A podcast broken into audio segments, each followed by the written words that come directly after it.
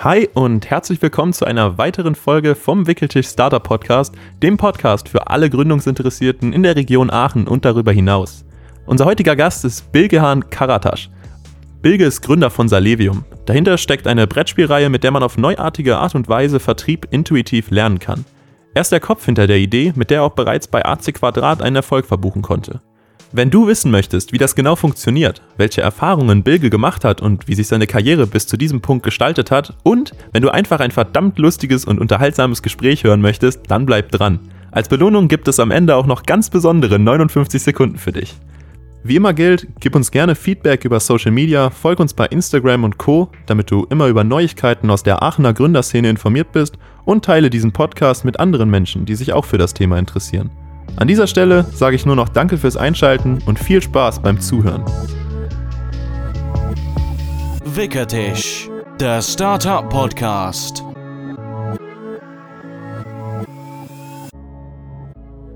Hi und herzlich willkommen zu einer weiteren Folge vom Wickeltisch Startup Podcast, dem Podcast für alle Gründungsinteressierten in der Region Aachen und darüber hinaus. Mein Name ist Jonas und ich begrüße euch zur neuesten Folge und gegenüber von mir, gespannt wie ein Flitzebogen auf diese Folge, sitzt der großartige Bilgehahn. Grüße dich. Grüß wie geht's dir?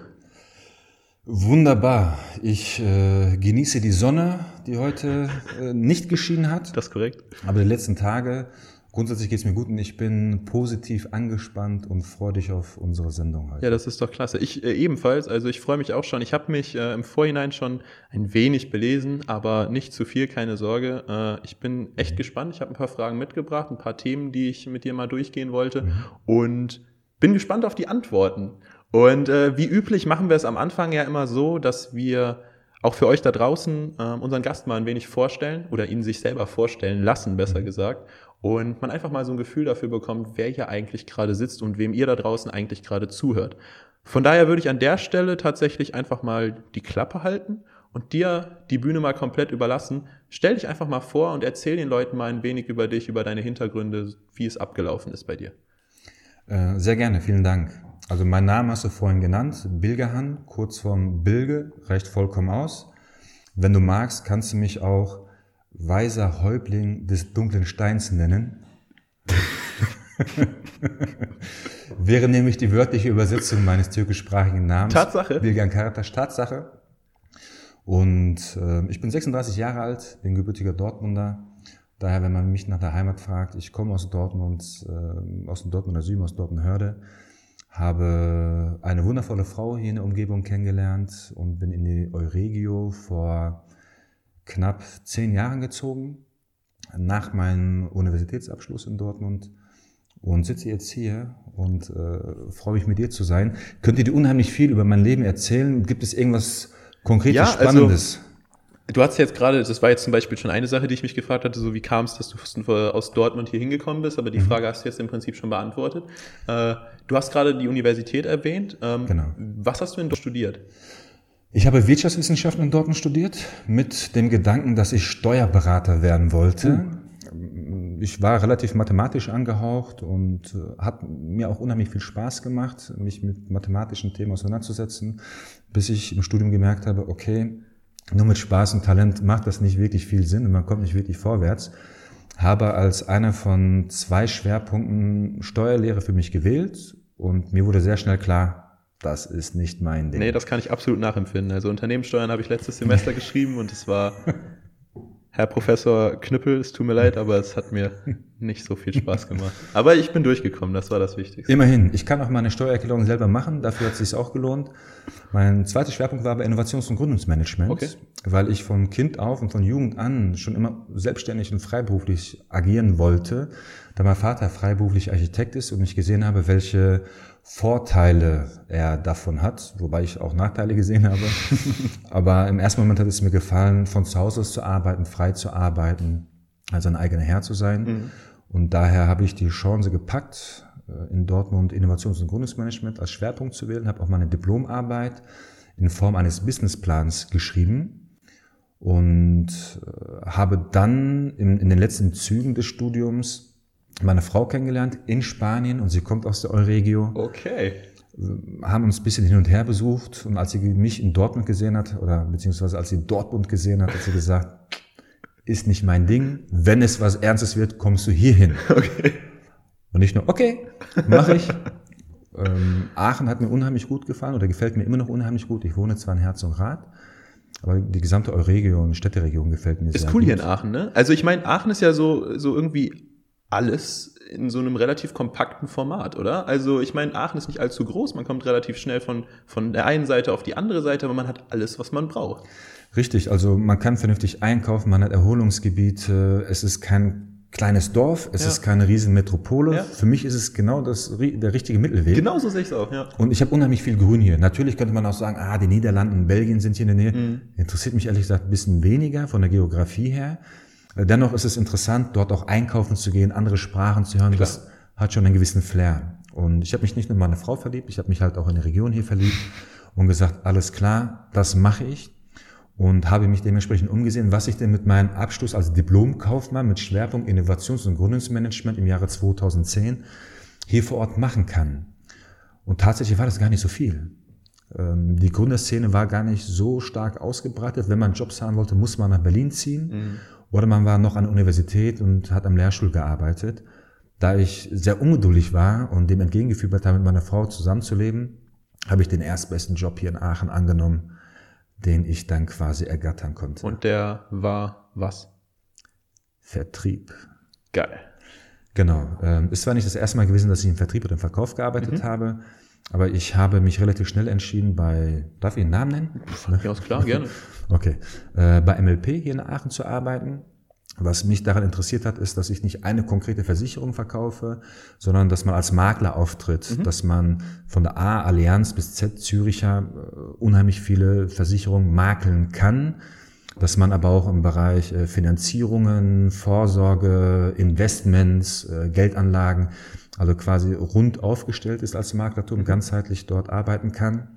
Was mich aber noch viel mehr interessiert hat, ist die Marketing- und Akquisestrategie Okay. von MLP gewesen, da sie gar nicht großartig viel Werbung machen, sondern sie äh, nutzen das Budget, um kostenfreie Seminare und Workshops für Studenten und Absolventen anzubieten. Zum Beispiel Bewerbungstraining, Verhandlungstraining, Potenzialanalysen, Rhetorik-Workshops. Und das fand ich unheimlich geil. ne? Das hat mir Spaß gemacht. Und dementsprechend habe ich mir gedacht, Mensch, meine Frau wohnt hier, MLP, Potenzial, Zielgruppe, RWTH, FA Aachen. Da habe ich schlaue Menschen um mich herum. Und äh, denen kann ich bestimmt helfen oder da kann ich unterstützen, indem ich als Soft Skills Training kostenfrei anbiete. Und wenn ich dann noch äh, ein bisschen Finanzberatung Ja. und ein bisschen Geld dabei verdiene, Ja, umso besser. Ja, klar, auf jeden Genau. Fall. Und dann hast du quasi gestartet, ähm, dir diese, diese Workshops oder diese Seminare aufzubauen, zu konzipieren sehr wahrscheinlich. Und äh, hast du dann damit gestartet oder wie muss ich mir das vorstellen? Jein, also im ersten Schritt wurde das von MLP vorgegeben. Wir waren selbstständige Handelsvertreter mit der Power eines riesen Unternehmens im Rücken. Und die ganzen Bausteine und Modulare wurden aufbereitet und wir wurden natürlich auch geschult. Ich muss auch gestehen, am Anfang war ich ziemlich rebellisch und habe alles hinterfragt und musste mich auch erstmal mit der Finanzbranche anfreunden. ne? Also ich, ich bin, habe mir eigentlich vorher immer geschworen, hey, niemals Versicherung verkaufen, niemals Finanzprodukte verkaufen, das sind doch alles nur Verbrecher. Jetzt bin ich so weit, dass ich sage, hey, so wie jeder Mensch einen Steuerberater haben sollte, seinen Zahnarzt oder Anwalt des Vertrauens, seinen Kfz-Mechaniker des Vertrauens haben sollte, genauso braucht er auch seinen Finanzexperten des Vertrauens. Ja. Und ähm, das musste ich lernen, auch durch, durch private Schicksalsschläge, wo ich dann gemerkt habe, okay, da machen auch Absicherungen Sinn, damit man sein Haus nicht verliert, damit man Einkommen hat und äh, ähnliches. Und die Module, wie die Bewerbungstrainings und Rhetorik-Workshops, die wurden quasi vorgegeben und auch mitgeschult. Okay. Allerdings bin ich der Typ, der auch das kritisch hinterfragt hat und natürlich versucht hat, meine persönliche Note mit einzubringen und alles weiterzuentwickeln. Und das haben wir auch in einem Team. Wir haben mit vier, fünf Leuten gleichzeitig angefangen. Das haben wir auch ziemlich gut hinbekommen. Unter anderem neue Seminare entwickelt, wie das Steuerseminar für Studenten. Das haben wir damals in Kooperation mit der AStA auch angeboten. Geil. Und ich glaube, da gibt es einige Dutzende, hunderte Studenten, die die Vorteile davon genossen haben, wie sie halt Werbungskosten, auch wenn sie noch keine Steuern zahlen, zum Berufseinstieg für sich wieder zurückerstattet. Ja, wäre ich auf jeden Fall auch äh, vorbeigekommen. Also sowas gab es jetzt bei uns. Inzwischen gibt es das auch an der, an der FH so als Veranstaltung im Rahmen von Unternehmenssteuern, also von dem Modul Unternehmenssteuern. Genau. Aber so ein richtiges Seminar, das hätte ich auch in Anspruch genommen. Also ehrlich gesagt, ich glaube, wir wurden auch davon inspiriert, weil wir Mitarbeiter hatten, die von der FH Aachen kamen. Ah. Und die haben es halt für uns genutzt, in einem kompakten Seminar die ja. Leute direkt für Finanzthemen zu sensibilisieren. Ja, auf jeden Fall. Feedbacks zu geben. Und es wurde ein riesen ähm, Neukundengewinnungsinstrument. Ja. Also wir haben damit für Furore innerhalb von MLP gesorgt und die Zentrale ist relativ schnell darauf aufmerksam geworden und wollte wissen, hey, was macht ihr da in Aachen denn? Mhm. Weil so läuft eure Akquise so gut. Und ähm, das Coole war, unser Chef hat gesagt äh, zu Marc und mir, wir waren dann äh, zwei, zwei Köpfe des Teams, Carsten und Flo waren auch noch mit dabei, haben, hat dann gesagt, wisst ihr was, geht ihr doch in die Zentrale und erklärt ihr das und erzählt ihr das doch den Leuten, was ihr so Tolles hier macht.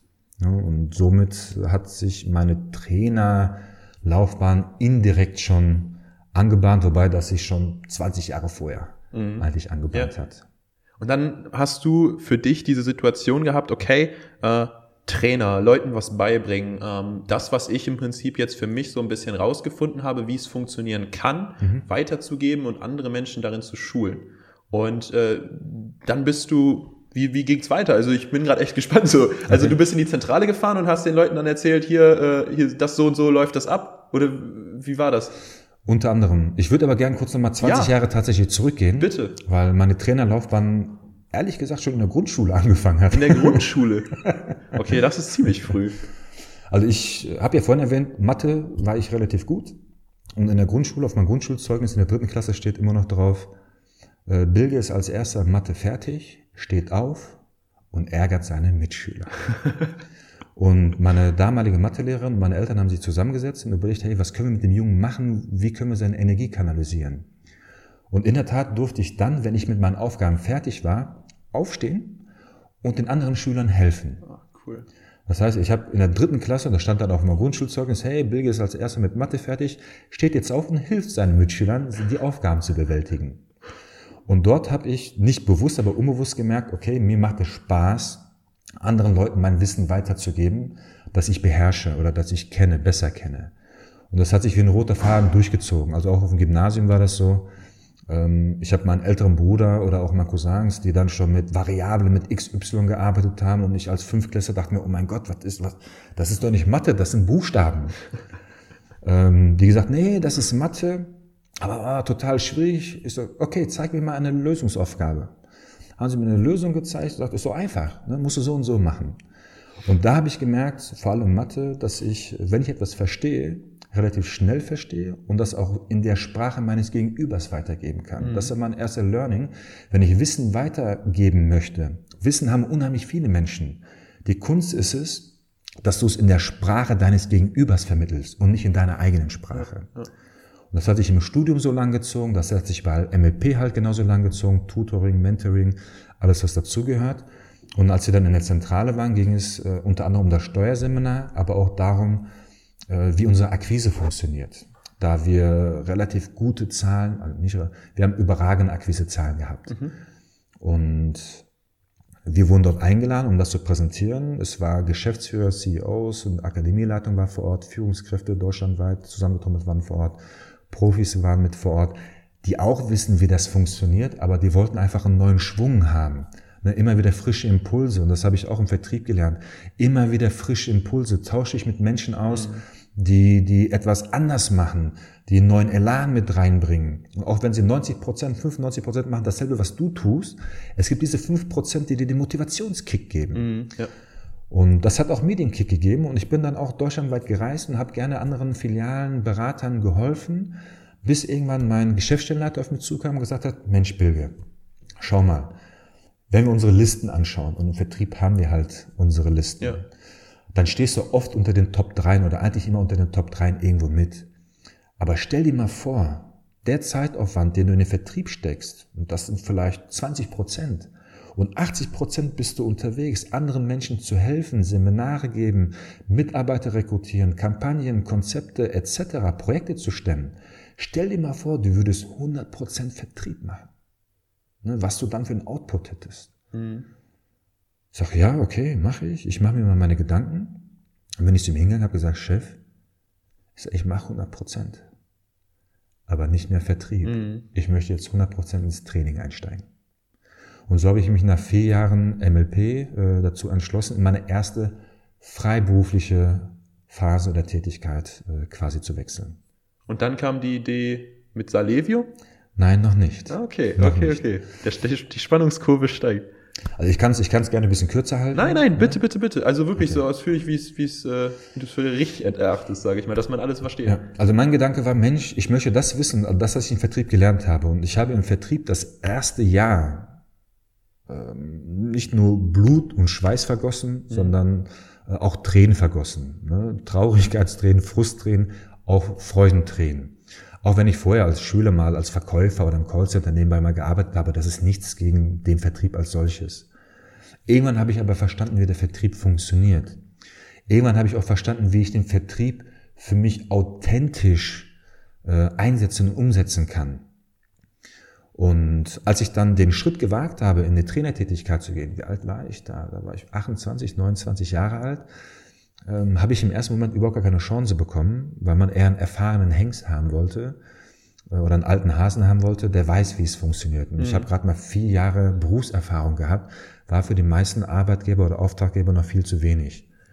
Ich habe mich zu einem offenen Casting gemeldet über eine Agentur, wo es um eine Trainertätigkeit für HD Plus ging. Für HD Plus? HD Plus. Heißt, Ach so, für HD Fernsehen Plus? Genau. Ah, okay, okay, okay, okay. Also heißt, wenn du, wenn du äh, Sky oder die äh, normalen Fernsehprogramme ja. in HD-Qualität sehen möchtest, brauchst du einen HD Plus Receiver oder eine HD Plus Karte. Ja, ja, Manche Anbieter haben das schon integriert und die haben halt für Elektrofachmärkte wie Mediamarkt, Saturn und, und auch kleinere regionale Ketten oder auch Einzelhändler die Fernsehgeräte verkauft haben, haben sie Cross-Selling-Schulungen angeboten okay. und dementsprechend Trainer für sich hm, engagiert. Dort habe ich mich auch beworben, zwei Tage Casting und die äh, Agentur hat gesagt, ah, junger Kerl, also da waren Menschen, Trainer, Persönlichkeiten, die schon 10, 20, 25 Jahre auf dem Markt waren. Und dann kam ich daher aus der Versicherungsbranche. Was will ich jetzt auf einmal in der Unterhaltungselektronik? Und der will Trainer, der hat keine qualifizierte Trainerausbildung und äh, habe einfach mit so viel Leidenschaft mich präsentiert, dass äh, trotz der Ablehnung der Agentur ein Verantwortlicher von HD Plus auf mich aufmerksam geworden ist und gesagt hat, nee, den jungen Kerl, den möchte ich gerne haben, ich möchte dem gerne eine Chance geben. Und dafür bin ich auch bis heute noch dankbar, dass ich diese Chance bekommen habe und durfte dann Raum Aachen, Köln, Bonn ähm, selbstständig dann meine Verkaufstrainings für HD Plus in den Saturn, Berlet, äh, Mediamärkte und ähnliches geben. Okay, okay, okay. Das heißt also, du, nur dass ich das jetzt richtig verstanden habe, du bist dann in der Position gewesen, durch die, äh, durch die Region zu fahren und Menschen zu, beizubringen und sie zu schulen, wie eben dieses Produkt, in dem Fall HD Plus, mhm. ähm, am bestmöglichsten an den Kunden gebracht wird, oder? So ungefähr. Also okay. beizubringen wäre schon für mich zu anmaßend, weil auch dort schon viele Verkäufer sind, die unheimlich gut verkaufen mhm. konnten. Und der B2C-Verkauf im Einzelhandel ist wieder ein anderer Vertrieb als vielleicht ein Finanzmakler ja, oder ein klassischer Außendienstler. Im ersten Schritt war die Aufgabe, ich muss die Termine selber für mich akquirieren und organisieren. Und in der Theorie hieß es dann, Bilge, du rufst dort an, sprichst den Entscheider und machst entweder vor Ladenbeginn oder nach Ladenschluss einen Termin aus, wo du eine Stunde quasi eine Update-Schulung, Cross-Selling-Schulung, Produktschulung gibst, mhm. wo es neue, neue Informationen zum Produkt gibt und wo du auch nochmal ein paar Impulse geben kannst, ah, okay, okay, okay. wie du das besser verkaufst. Und die ganzen Trainerkollegen, die alten Hasen haben halt gesagt, boah, Bilge, brauchst du gar nicht hinhören, das funktioniert so oder so nicht, keiner nimmt sich die Zeit. Du musst hingehen, auf der Verkaufsfläche, während die Kunden da sind, frühstückst du das Ding ab und dann fertig, Hauptsache die Unterschriften sind drauf. Ja, ich dachte mir, na, hey. äh, Moment mal. Äh, so habe ich mir das nicht vorgestellt. Also ich nehme meine Aufgabe ernst. Ich wurde auch damals schon bei MLP für gewisse Ideen ausgelacht. Mhm. Dann, weil man gesagt hat, kriegst du nie hin, Akquisepotenzial 400. Ich sage, ja, ich mache 1000 draus. Ne? Ich wurde ausgelacht. Es wurden 1004 Kontakte. Und äh, später wurden es 1005 und dann bis zu 2000. Irgendwann sind wir wieder runtergegangen, weil die Qualität untergelitten hat. Aber auch da habe ich dann für mich gelernt, du kannst Kunden erziehen. Und ich habe die Leute angerufen und habe gesagt, hören Sie mal, ich komme bei Ihnen vorbei, ähm, passt es vor oder nach den Öffnungszeiten? Nee, geht nicht, wir bringen es, ne, kommen Sie bitte einfach rein, wie die anderen Kollegen das gemacht haben. Habe ich gesagt, nö, mache ich nicht. Weil meine Zeit wird dadurch verschwendet und Ihre Zeit wird verschwendet. Denn wenn ich zwischen Tür und Angel einfach mal reinkomme und Ihren Mitarbeitern irgendwas mal auf, auf der Verkaufsfläche mitgebe und es kommt zwischendurch auch noch Kunden, die Fragen stellen und ich sage, das funktioniert doch nicht, dann können wir uns das Gesamte sparen. Ich sage, wenn Sie aber einen fachlichen Input haben wollen und von einem Quereinsteiger, von einem Trainer Impulse haben wollen, wie Sie Ihren Umsatz steigern können, wie Sie durch Storytelling es schaffen, nicht nur HD Plus zu verkaufen, sondern mit den Fähigkeiten auch noch mehr braune Ware, weiße Ware, was auch immer Sie ja, alles dort verkaufen, ja. zu äh, verkaufen, ich sage, dann treffen wir uns vorher. Sagen Sie mir einfach nur, wann passt es? Mhm. Nennen Sie mir einen Tag und ich gucke, wann es bei mir passt. Und 90 Prozent der Leute haben sich darauf eingelassen. Oh. Und dementsprechend wurde das Team eine Stunde vorher zusammengetrommelt. Äh, meistens war es vorher, nicht nach Feierabend.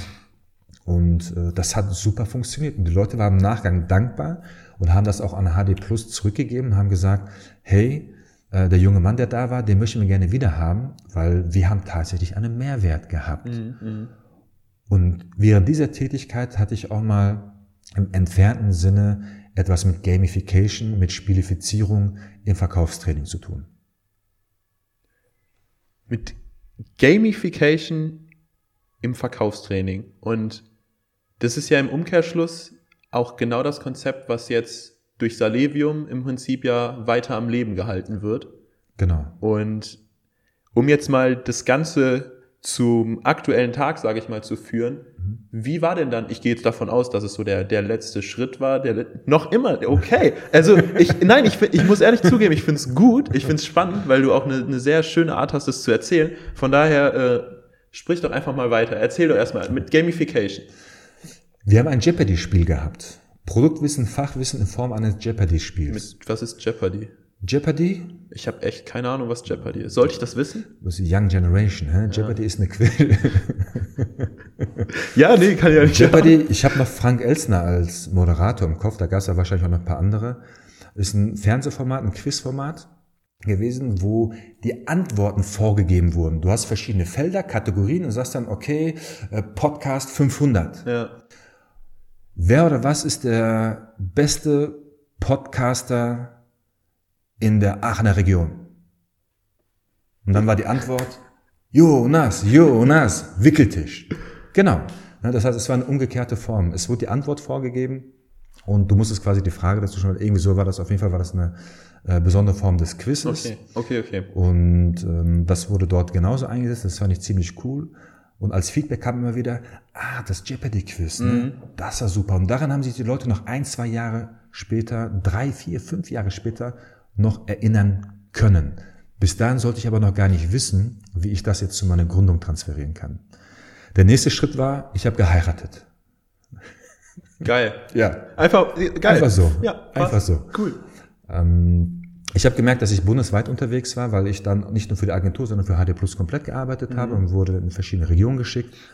Und als ich dann mit Saskia geheiratet habe, kam natürlich der Gedanke auf, hey, fünf Tage die Woche, sechs Tage die Woche unterwegs sein. Ich hatte noch einen Gastauftritt äh, bei der Tago Bank und oder bei der Tago Versicherung als Trainer für die Tago Bank und war da fünf bis sechs Tage die Woche unterwegs und durch auch dort äh, viel Erfahrung gesammelt, als Trainer unheimlich viel gelernt, auf die Schnauze geflogen und unheimlich viel gelernt dabei, so dass ich ähm, den Gedanken gefasst habe, ich möchte etwas gerne in einer Region haben, wo ich nicht reisen muss, sondern wo ich jeden Tag zu Hause schlafen kann. Zumindest den Großteil meiner Zeit. Ja, ja. Und so bin ich auf Ströer Media aufmerksam geworden, die gerade einen Trainer gesucht haben für den Kölner Region und habe mich dort beworben und wurde natürlich nicht genommen. Auf dem Weg nach Hause, als ich die Botschaft erhalten habe, nachdem man einen Probetag hatte, habe ich nur überlegt, Mensch, das funktioniert doch nicht. Ich sollte einen Praxistag durchführen mit einem Coachee. Der Coachee ist aber nicht erschienen. Also habe ich einen Praxistag mit einer Führungskraft und einer Trainerin durchgeführt und ich war quasi der Coachie und musste Vertrieb machen. Und daraufhin habe ich die Absage bekommen. Und dann habe ich auf dem Rückweg mir gedacht, hey, das will ich nicht auf mir sitzen lassen, das kann doch gar nicht sein. Ja. Hab mich an den Wagen rangestellt, habe ich noch total vor Augen, habe dann den, den Trainingschef nochmal angerufen und habe gesagt, hören Sie mal, Herr S., ähm, Sie wollten mich doch als Trainer einstellen. Ich sage, und Sie haben mir eine Absage gegeben, Sie haben mich null als Trainer geprüft. Ne, Sie wissen nichts von mir, also ich, ich kann das so nicht stehen lassen. Hat er gesagt, wissen Sie was, haben Sie recht, kommen Sie noch mal rein. Ne, Und dann durfte ich noch mal rein und auf einmal habe ich den Job bekommen. Hartnäckigkeit. Hartnäckigkeit. Ich glaube, das ist, also wenn ich so ein bisschen noch so mal schon so eine kleine Conclusion ziehen darf, ich glaube, Hartnäckigkeit über das, was du jetzt auch alles so weit erzählt hast, ist, glaube ich, eine der wesentlichen Eigenschaften, die dich irgendwo ausmachen und die auch dazu geführt haben, dass du jetzt da bist, wo du bist, mit dem, was du jetzt machst. Ich denke schon, also ich habe so für mich Also das ist so das Gefühl, was ich jetzt einfach über das, was du erzählt hast, bekommen. Finde ich cool. Also ich lebe von der Reflexion und vom Feedback aus meinem Umfeld. Daher, wenn das Gefühl rüberkommt und ich drüber nachdenke, denke ich mir, jo, stimmt. ähm, Beherztheit, mutig, Ja, äh, beharrlich sein, hartnäckig sein. Ein Trainerkollege sagt mal die 3H-Formel. Hartnäckig, höflich, hilft. Geil. Und ähm, gerade wo du es gesagt hast, ging mir durch den Kopf, Mensch, woher habe ich diese Einstellung überhaupt? Und ich glaube, das kommt von Karate Kid. Von Karate Kid Kennst du noch Karate Kid? ist ein geiler Film. Mr. Miyagi? Ja, muss man doch. Also nicht mit den jungen äh, Smith, Ja, ja, sondern, sondern den richtigen Film. die Oldschool. Ja, den habe ich sogar, den habe ich sogar gesehen. Also Ich weiß zwar nicht, was Jeopardy ist, aber das habe ich gesehen. Ich glaube, der wollte auch trainiert werden von Mr. Miyagi. Vielleicht verwechsel ich auch den Film, ich bin nicht ganz sicher. Und der war beharrlich. Der hat einfach davor gewartet, durch Wind, Wetter, Schnee, alles was kam. Und irgendwann hat er gesagt, ja, okay, ich nehme dich doch. Und das hat mich begeistert. Ich habe für mich gesagt, Mensch, wenn ich etwas erreichen möchte, ja, dann setze ich mich vor die Tür und warte, bis er Mitleid hat und sagt, ja, okay, komm. Geil. Also ich glaube, da können sich äh, der ein oder andere kann da bestimmt Inspiration rausziehen. Äh, und für alle anderen, äh, guckt euch den Film mal an. Ich hoffe, dass es der Film ist. Ich hoffe, wir, wir vertun uns jetzt hier gerade nicht, aber es müsste der Film sein. Und Das- äh, überzeugt euch, überzeugt euch mal selber. Also ich merke, dass mich unheimlich viele äh, Filme oder auch Bücher und? Geschichten bewegt haben, weil ich immer reflektiere, Mensch, woher kommt dieser Gedanke überhaupt? Ja. Warum möchte ich mich irgendwann in den schottischen Highlands mal niederlassen? Ah ja, Braveheart war ein cooler Film.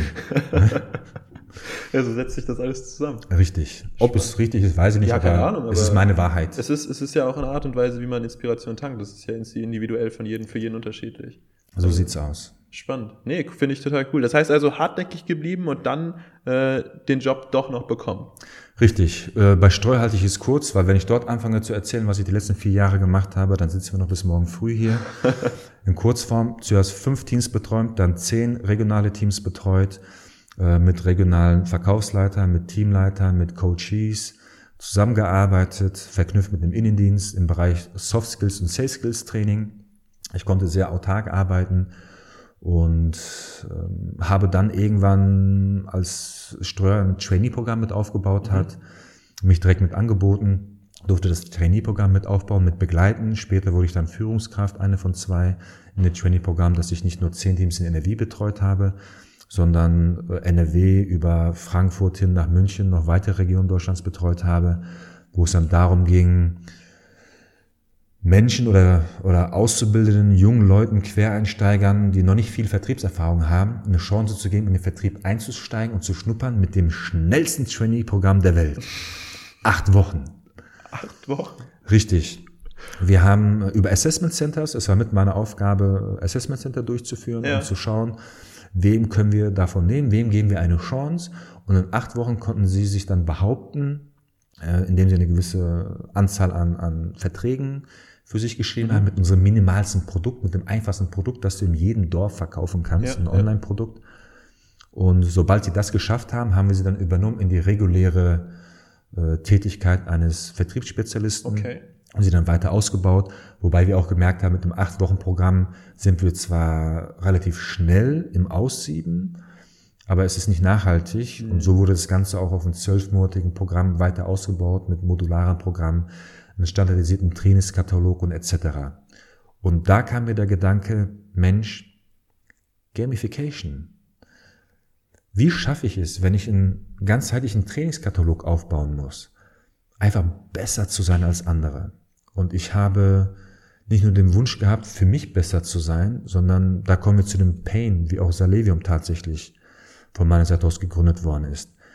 Ich habe gemerkt, egal wie gut ich methodisch, didaktisch aufgestellt war, mhm. egal wie viel Erfahrung ich hatte, wenn ich heute mit dir ein Verkaufstraining durchführe oder eine Initialveranstaltung durchführe und ich sehe dich in einem Jahr wieder, wirst du so gut wie nichts im Kopf behalten haben, mhm. was du nicht in der täglichen Praxis für dich umgesetzt hast. Was man nicht hast. übt, ja. Genau. Ja.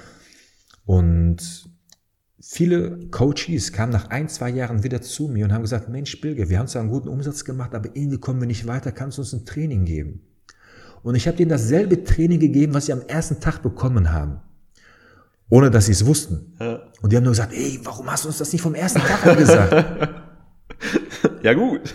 Hab ich. Aber ihr wart noch nicht so weit, das Ganze umzusetzen und zu verstehen. Ja, ja, und da habe ich gemerkt, diese Nachhaltigkeit, das Trainieren, eine Führungskraft ist kein Trainer. Das sind ganz andere Skills. Eine Führungskraft versucht zu führen, zu managen und peitscht natürlich voran, um die Kennzahlen im Vertrieb zu erreichen. Der Vertriebler, der im Außendienst tätig ist, der hat, der, der, der ist ein, ein, ein Unternehmer als solches.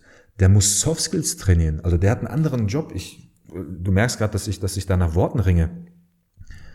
Ein Vertriebler, der im Außendienst tätig ist, und da möchte ich, muss ich mal eine Lanze brechen für die Vertriebler, die mhm. alle da draußen sind. Die haben nicht einen Bürojob, wo sie zu einer geregelten Zeit ins Büro kommen, eine Aufgabenlisten haben, die sie abarbeiten und dann nach Hause gehen. Ne, so funktioniert das im Vertrieb nicht. Im Vertrieb heißt es, das sind deine Ziele, sieh zu, wie du die erreichst. Ganz einfach gesagt. Ja. Natürlich gibt es auch Unterstützung dabei.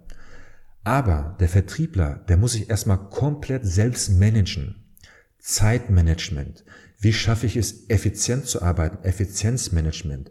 Motivationsmanagement. Wie schaffe ich es, mich zu motivieren? Wie schaffe ich es, mich weiterzuentwickeln?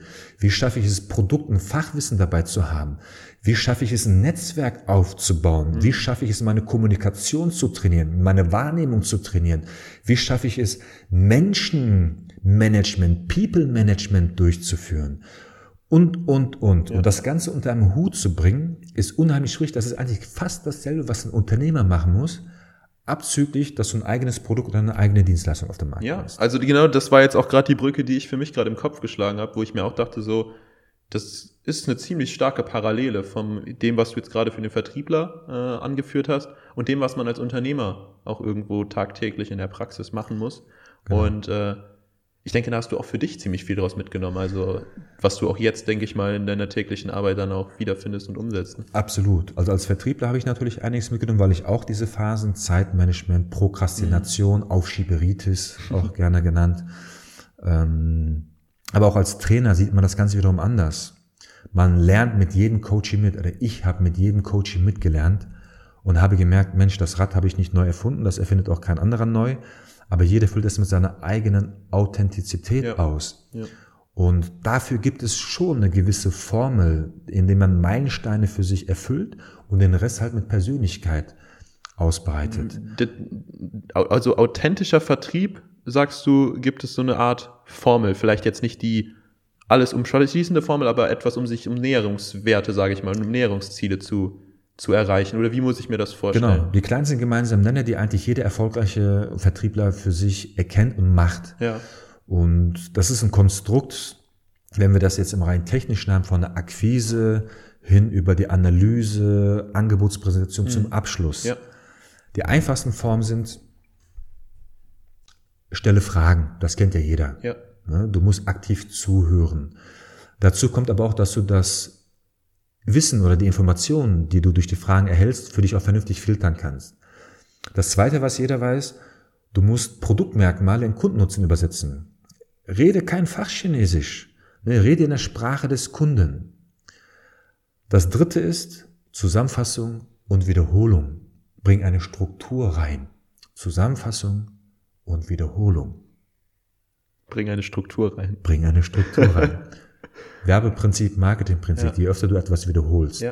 Und wenn du die drei Elemente hast und dazu noch deine Persönlichkeit reinbringst, dann haben wir die Formel. Geil. Weil viel mehr brauchst du nicht. Es hört sich sehr wenig an, ja, aber das sind die kleinsten gemeinsamen Nenner. Das sind die Kompetenzen, die du brauchst, um im Vertrieb erfolgreich zu sein, gepaart mit Soft Skills, Zeitmanagement bzw. Effizienzmanagement. Mhm. Also die fünf Elemente. Ja, ja, ja. Spannend. Also äh, Das ist, das, das, äh, ich, ich würde gern die, die Geschichte bis zu Salebium noch, äh, ich sag mal, so ein bisschen äh, weiterspielen, aber darauf würde ich gleich nochmal gern zurückkommen, Mhm. auf die, auf die Formel, weil das, das finde ich, würde ich wirklich, wirklich spannend, also, Gerne. muss ich sagen. Äh, wo waren wir jetzt gerade stehen geblieben? Sales Trainee Programm mit aufgebaut Genau. und ich habe Gamification auch dort wieder für mich entdeckt. Ganz, ja, genau. Ich habe nämlich es mir ganz einfach gemacht. Ich weiß gar nicht, ob ich das sagen darf. Aber ich habe das Prinzip, das ich vorher kennengelernt habe, auf Streuer umgemünzt und habe in den Trainee Veranstaltungen, in den Auftaktveranstaltungen auch ein Quiz mit reingebracht. Mhm. Das habe ich natürlich ein bisschen weiterentwickelt, Ausgestaltung mit Musik im Hintergrund, Punkte aufschreiben. Richtige Show abgezogen. eine Show, Entertainment Ja, ja. gemacht, beziehungsweise Edutainment, Ja. wie man das Ganze jetzt nennt. Edutainment oder Edutrainment, das sind momentan sehr viele Begrifflichkeiten, die noch äh, in der Schwebe sind, wo man Mhm. sich noch nicht ganz darauf geeinigt hat, was ist es denn jetzt? Ich mag Edutainment. Irgendwann, nach einigen Monaten, kamen Mitarbeiter aus der Firma auf mich zu und haben gesagt, Mensch, Bilge, was macht ihr da eigentlich da immer? So, äh, wir haben Training, Schulung. Ja, ja, aber irgendwann jubeln die Leute, die seid dann so laut und was, was macht ihr denn da immer? Ich so, ah, Jeopardy. und das war total spannend. Das war ein Aha-Erlebnis für mich, weil es wie ein Lauffeuer durchgegangen ist, dass Mitarbeiter, die nichts mit dem Vertrieb zu tun hatten, wussten regelmäßig, jeden ersten Montag oder Dienstag im Monat von 10 bis 12 Uhr gibt es eine Spielesession, wo spielerisch äh, Verkauf trainiert wird. Und wir haben es einfach als Resümee genutzt. Ne? Was wir am Vortag vermittelt haben, wird am zweiten Tag zum Auftakt nochmal spielerisch wiederholt. Und da dachte ich mir, Mensch, das ist cool. Und das kann man doch wahrscheinlich ausbauen und sich ähm, zunutze machen, indem man dieses spielerische Prinzip quasi aneignet und die Trainingsmethoden, die man bisher kennt, halt äh, optimiert. Und dann kam die Idee zu Salebium. Und dann kam AC Quadrat. okay, stimmt. Die AC-Quadrat-Geschichte, die habe ich ja jetzt gerade komplett ausblendet. Da hatten wir auch schon, hatten wir auch schon kurz drüber gesprochen. Stimmt. AC-Quadrat, das ging ja auch nochmal richtig steil, ne? Also, Also ich habe den Grundgedanken gehabt, Mensch, ich will ja mich selbstständig irgendwann machen und ich habe gemerkt, diese ganzen Pains, die ich hatte, weil ich habe die Leute geschult und wir haben unheimlich viele Menschen verbrannt. Wir haben Potenziale verbrannt. Wir haben Leute gesch äh, geschasst, die es nicht geschafft haben, äh, dem, das Tempo mitzugehen, die Ja. Dynamik mitzugehen. Ja. Und auch meine Trainings habe ich gemerkt, die verpuffen irgendwann, weil ich bin, ich bin Homöopath und die Führungskraft ist die Antibiotikapille. Ne, Ich kann den Jungs und Mädels monatlich irgendetwas geben an Impulsen, aber wenn die Führungskraft jeden Tag damit Antibiotika zwischenkloppt, habe ich als Trainer keine Chance. Ja. Und da habe ich mir überlegt, Mensch, wie schaffe ich das, das Ganze umzumünzen? Und ich bin zufällig über AC Quadrat gestoßen. Ich habe heute noch darüber gesprochen mit, mit Herrn Kampmeier, mit dem Peter Kampmeier, wie ich überhaupt darauf aufmerksam geworden bin. Und ich weiß es gar nicht mehr. Ich habe schon vor fünf Jahren Interesse dran gehabt, als ich neu nach Aachen kam. Und äh, habe mir gedacht, weißt du was, melde dich an, probier's da mal aus, guckst du mal, ob du ein Businessmodell daraus gestalten kannst. Wobei, wenn ich ehrlich bin, so einfach war es gar nicht. Ich habe mich erstmal hingesetzt, ich habe mir 50 Ideen aufgeschrieben, habe mir meine Top 10 der Ideen gemacht, womit ich am Businessplan teilnehmen könnte, habe mit einem Freund von der NRW Bank gesprochen, habe ihm meine Top 3 Ideen vorgestellt und er hat mich vernichtet. Der hat gesagt, Bilge, alles cool, aber warum mit dir? Wo ist deine Story dahinter? Bist du der authentische Unternehmer, um dieses Produkt oder diese Dienstleistungsidee tatsächlich zu vermarkten? Wofür braucht man dich überhaupt? magst du, magst du da mal kurz einen Einblick reingeben in deine Top 3, äh, die du dir damals ausgesucht hattest? Oh, kriege ich noch hin? Ja, also, Also eine Idee war auf jeden Fall etwas Kreatives zu gestalten, indem ich zum Beispiel Biografien auf, visuell auf eine Leinwand bringe. okay. Eine Systematik mit Icons und Symbolen, eine eigene Kultur quasi entwickle und einen Künstler engagiere, der dann Interviews durchführt oder solche Interviews, die du zum Beispiel gerade durchführst, indem ich Informationen sammle und der Künstler wird anhand dieser Information ein biografisches Bild erstellen und visualisieren. Und die wollte ich für ein paar Millionen pro Stück verkaufen. Du hast mich gerade irgendwie, ich weiß auch nicht, ich hab's dir irgendwie gerade abgekauft. Wobei, wahrscheinlich hätte man das auch noch machen können. Aber äh, er hat dann auch gefragt, er will eine coole Idee, aber wofür braucht der Künstler dich? Ja. Habe ich gesagt, ja, hast du recht. Ne? Ich hole mir irgendeinen Asiaten, der das online Ja. für mich für ein paar Euro. Ja. Aber er sagt, nee, also du bist kein Künstler. Ne? Du kannst vielleicht ein Interview und du hast die Systematik, aber die kann man kopieren, da kommt ein Künstler Mhm. und du bist raus. Davon habe ich noch zwei andere Ideen gehabt. Ich habe die ehrlich gesagt gar nicht mehr auf dem Schirm. Ja. Und äh, er hatte recht. Und ich war eigentlich am Boden zerstört und dachte mir, Mensch, was machst du jetzt? Bin mit meinem Hund spazieren gegangen und dann kam's. Spielerisches Lernen. Hey, Jeopardy. ne, wieso nicht das Prinzip ummünzen und tatsächlich ein Trainingskatalog aufbauen oder Trainingsmodule aufbauen in spielerischer Form mit Brett- und Kartenspielen? Analog. Oder online, analog, ich mache mich mal schlau.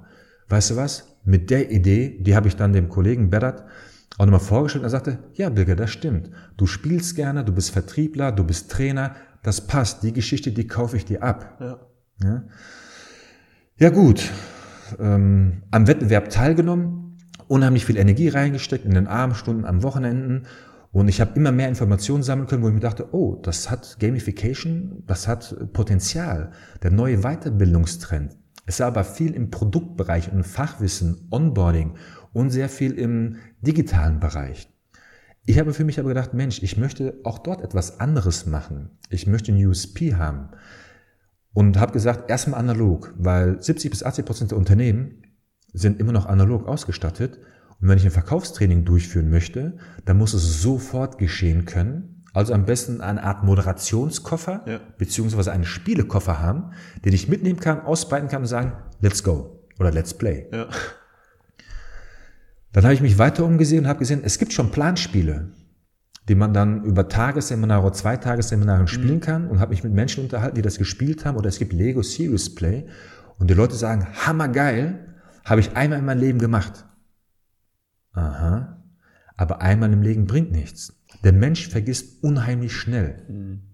Das habe ich in meiner Karriere als Trainer gemerkt. Also muss ich Impulse wiederholen, wiederholen, wiederholen oder einen Mechanismus entwickeln, wie der Coachee das selber für sich wiederholt. Klassische Training sieht so aus, es kommt ein Verkaufstrainer rein, stellt sich vorne hin vor der Gruppe und sagt, ich bin ein geiler Verkaufstrainer, ich verkaufe so und so und auch du kannst das. Und die Leute, yeah, geiler Typ, gehen raus und probieren das selber aus. Kriegen es dann äh, nicht so ganz hin. Nee, haben sie nicht hinbekommen. Das wäre so, wie wenn ihr reinkommt und ein Salto macht. Sagt er so, Salto gemacht, Leute sagen, krasser Salto. Gehen raus und fliegen auf die Schnauze. Ja. Jetzt haben aber viele das natürlich für sich gecheckt und gesagt, nee, nee, einfach nur ein Salto machen, geht nicht. Wir müssen das interaktiv zusammen erarbeiten. Ich habe ja Moderationskoffer. Also bringe ich Geräte mit und gebe Hilfestellung. Und am Ende des Tages kannst auch du einen Salto machen und du denkst dir, geil, ich habe einen Salto gemacht. Gehst raus auf die Straße, probierst es aus, kriegst es besser hin, Ah, legst dich trotzdem auf die Schnauze. beim zweiten, dritten Mal, wenn irgendwas passiert, weil es kann ja sein, dass der Wind kommt oder es regnet, du rutscht aus, ne? also der Kontext im Vertrieb Ja, ist ja unheimlich äh, variabel, fällt's aus und das tut weh. Und sobald es weh tut, hören die meisten auf. Und da habe ich mir überlegt, Mensch, wie schaffst du es, dass die Leute ein Instrument an die Hand bekommen, wo sie täglich üben können, ohne in der Praxis Umsatzpotenzial zu verbrennen. Weil die meisten sagen, Learning by Doing, geh raus, telefonier deine 100 Kunden oder deine Adressliste durch. Wenn du durch bist, fang von vorne an. Ne? Dann hast du gelernt, bist du schlauer. Spätestens beim dritten oder vierten Mal checken die Leute aber, dass du es wieder bist, der dort anruft. Spätestens beim dritten oder vierten Mal. Äh, ist tatsächlich so, weil du die, äh, begib dich mal in die Perspektive eines Unternehmers. Der bekommt am Tag so viele klar, Anrufe. logisch, natürlich. B2B auf jeden Fall. B2B, Klar, klar, da kommt jemand, will dir Wasserspender verkaufen. Ja, ja. Da kommt jemand, der will dir betriebliche Altersvorsorge. Da kommt jemand, der möchte dir Werbeplakate verkaufen. Ja, ja, Ähm, äh, Rückenschonende, Absolut, ja. alles ja. mögliche. Ich war gerade im B2C-Kontext, wo ich mir so dachte, okay, Moment mal, äh, drittes oder viertes. Also, ich habe da nur mal eingespeichert. B2C ist tatsächlich nochmal ein bisschen anders. Ja, und dann dachte ich mir, wie schaffe ich es, die intrinsische Motivation zu triggern und da einen Spaßfaktor mit reinzubringen? Ich dachte mir, Spiele. Ich brauche Spiele, die ich einmalig anmoderiere in einem Ganztagesworkshop und dann den Leuten das Spiel in die Hand geben kann und sagt, Spiel. Und die Leute können innerhalb von 15 bis 30 Minuten, lass es maximal 60 Minuten sein, eigenständig das Spiel spielen, ohne dass ein Trainer dabei sein muss. Und das ist das USP meiner Spiele. Und genauso habe ich angefangen und habe dann von 20 Spieleideen bin ich runter auf 8 gegangen, auf 5 gegangen, auf 4 gegangen und habe vier Spiele konzipiert und äh, habe da all meine Erfahrungen und meinen Input reingesteckt und dann meine ersten Prototypen-Workshops im privaten Umfeld mit Vertrieblern und Verkaufstrainern aus meinem privaten Netzwerk durchgeführt. Das heißt also, äh, um jetzt nochmal den, den Bogen zu ziehen, äh, du hast eben ja die, deine Formel angesprochen mhm. und die ist ja, gehe ich jetzt von aus, in diesem Spiel irgendwo findet man die ja wieder zumindest zu teilen. Also ich meine, nicht alles kannst du über ein Spiel beibringen, mhm. behaupte ich jetzt. Ich habe das Spiel noch nicht mhm. gespielt, aber diese Formel ist ja, denke ich, eine Grundlage für diese Thematik hinter dem Spiel gewesen. Oder sehe ich das? Ja, da hast du recht. Also eigentlich muss ich gestehen, mag ich das Wort Formel auch gar nicht, weil die Formel oder Ding Natürlich, ja, Weg klar, gibt klar. es Wir hatten es eben so genannt, wir können es auch, äh, genau. weiß ich nicht, den Code nennen. Den Code. ich habe für mich den Vertriebsprozess visualisiert, ja. von der Vorbereitung der Akquise bis zur Kundenpflege, mhm. inklusive Reklamationsmanagement etc. Und habe jeden einzelnen Prozess hinterfragt, welche Kompetenzen brauche ich eigentlich? Ja, ja, ja. Welche Kompetenzen brauche ich im Rahmen einer Akquise? Welche Kompetenzen brauche ich in der Analysephase eines Verkaufsgesprächs? Welche Kompetenzen brauche ich in der Phase einer Präsentation, Produktpräsentation? Und welche Kompetenzen brauche ich, um das Ganze einzutüten? Ne, das andere lasse ich mal beiseite. Mhm. Und als ich dann die kleinsten gemeinsamen Nenner für mich hinterfragt habe, beziehungsweise die Kompetenzen, habe ich die kleinsten gemeinsamen Nenner für mich entdeckt. Und das waren nur drei, vier Stück. Mhm. Nämlich Fragen, Wiederholen, Nutzen. Das war's. Die drei Elemente kommen immer vor, egal in welchem Bereich. Fragen stellen, Nutzen formulieren, wiederholen. Fragen stellen, Nutzen formulieren, wiederholen. Das, was dazugehört, ist Effizienz und Empathie. Ist das mit in das Spiel eingeflossen? Also. Das sind die Spiele. Okay. Darum dreht sich alles. Geil. Auf jeder Ebene habe ich versucht, genau die Elemente zu trainieren. Mhm. Das Spielprinzip würde jetzt natürlich zu weit führen, das wäre auch wahrscheinlich zu abstrakt, das jetzt so zu formulieren, ohne das Spiel einmal zu sehen oder in der Hand zu haben, basiert darauf, dass du diese Kompetenzen entwickelst, dass du lernst, eine Struktur einzuhalten. Und dadurch könnte man Punkte sammeln. Ja. Dass du lernst, neue Impulse einzusetzen. Weil Training funktioniert. Ein bekannter oder ein befreundeter Trainerkollege hat immer gesagt, Bilge, ich sage das meinen Coaches so, ich habe hier eine Kiste voller Schuhe, ich schüttel die alle aus, probier bitte einmal jeden Schuh an, die, die passen, die behältst du, und die, die dir nicht passen, schmeißt du weg. Mhm. Aber probier wenigstens alle einmal an. Ist beim Training unheimlich wichtig, dass du es einmal ausprobierst. Eigentlich sogar mehr als nur einmal, sondern dass du es zweimal, dreimal, viermal ausprobierst. Denn klassischerweise ist das so, wenn du etwas Neues ausprobierst, ist es ungewohnt für dich. Und du fühlst dich unwohl. Ja.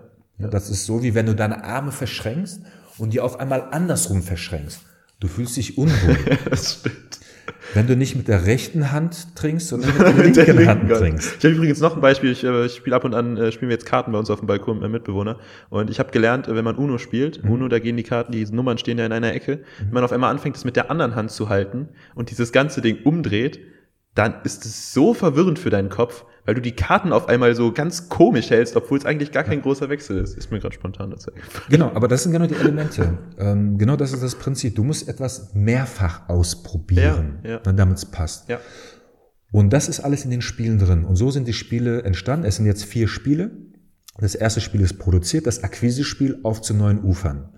Da geht es darum, eine strukturierte Akquisegespräch durchzuführen mit dem Ziel, einen Termin zu vereinbaren.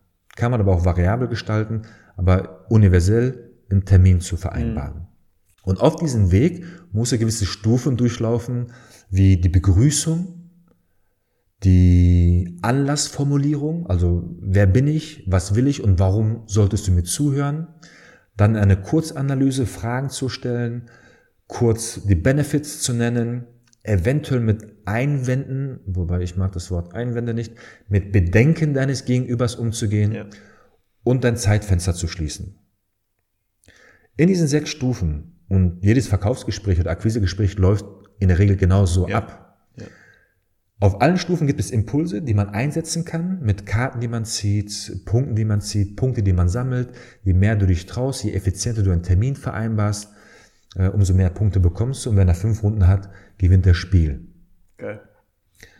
Das Analysespiel, Klang der Motivfolge, da geht es darum, die Kaufmotive deines Gegenübers herauszufinden, indem du strategische Fragen stellst und mit den Antworten deines Gegenübers die Kaufprofile herausfindest. Und es gibt, also ein Kaufprofil hat bei mir drei Kaufmotive. Es gibt verschiedene Kaufmotive. Ein Mensch kauft aus bestimmten Gründen. Mhm. Vorab, ein Mensch kauft dann, wenn er bereit ist zu kaufen.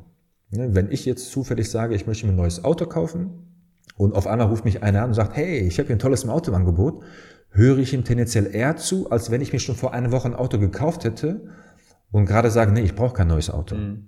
Also auch da spielen noch ganz andere Faktoren eine Rolle. Wenn ich aber so weit bin, dann gibt es gewisse Kaufmotive. Wenn wir einfach dein T-Shirt oder dein Hemd als Beispiel nehmen. Natürlich kaufst du das aus verschiedenen Gründen. Die generellen Kaufmotive habe ich auf sieben zusammengefasst. Wenn du jetzt fünf T-Shirts zur Auswahl hättest, warum kaufst du T-Shirt A und nicht B oder C? Gefühl? Gefühl, intuitiv.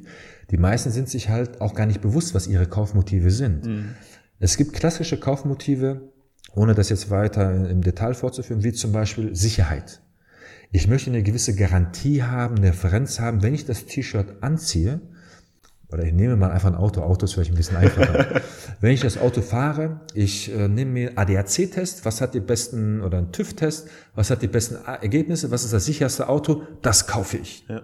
Mein Vater war so ein Mensch. Dann gibt es den Prestigetypen, der einfach sagt, hey, weißt du was? Mein Nachbar, der hat sich einen Porsche geholt, ich kaufe mir zwei. Oder der hat einen Apfelbaum, ich hole mir einen Feigenbaum und einen Apfel und einen Birnenbaum noch dazu. Ja. Also rein Prestigestatus. Ja, ja, ja. Ich formuliere das jetzt ganz ein bisschen salopp, da steckt alles natürlich auch ohne Wertung, äh, in jedem von uns steckt alles ein bisschen drin. Ja. Es gibt das Profit. Motiv. Heißt, ich kaufe mir ein Auto, vielleicht einen Oldtimer, weil ich den restaurieren kann und später ein Wertzuwachs noch kommt mhm. und ich den weiterverkaufen kann. Es gibt Innovation. Ich kaufe mir einfach das neueste Auto oder das neueste Handy. Total geil. Ich gehe, ich mache mir oft mal Spaß mit Verkäufern. Ja, ne? ja. würde ich aber an deiner Stelle auch machen, wenn man schon so, also muss ich sagen, würde ich auch machen. Macht auch unheimlich viel Spaß. Ob die mich jetzt anrufen oder nicht, was, äh, äh ja. Darüber, allein darüber könnten wir ein Podcast-Video drehen äh, oder ein Podcast-Session drehen. Äh, die geilsten Sessions und Reaktionen mit anderen Verkäufern. Vielleicht ich, kommt ja so ein Format irgendwann, wer weiß. Wer weiß. Ich komme auf dich auf jeden Fall zurück. Ich bin mal in den Mediamarkt reingegangen und habe gesagt, du, was ist denn das neueste Handy? Ja, iPhone das oder Samsung das. Also okay, ein Vorgängermodell, das. Ich so, was ist der Unterschied? Hm, Kamera besser. Äh, was genau? Also es gibt den einen oder anderen, der kann es erklären. Äh, Fazit. Es ist vielleicht ein Prozent Steigerung dabei. Und ich als Konsument brauche das gar nicht. Aber es ist das Neueste. Ja, ja. Und das will ich haben. Innovation. Ja. Hinzu kommt noch in der heutigen Gesellschaft, ähm, in der heutigen Zeit das Thema Gesellschaft. Ich möchte eine Community anhören. Ich kaufe mir ein Smart, weil alle meine Freunde ein Smart haben und dann bin ich mit Smart und kriege ich meine Smart Clubkarte. Ja. Apple, bestes Beispiel eigentlich. Oder Apple, gehört auch mit dazu. Dann gibt es noch Thema Gesundheit.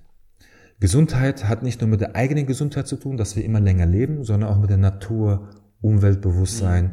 Ich äh, möchte ein na, ich weiß nicht, zählt E-Auto mit zur Nachhaltigkeit? Ich glaube, das. Wir lassen das mal so halb gelten.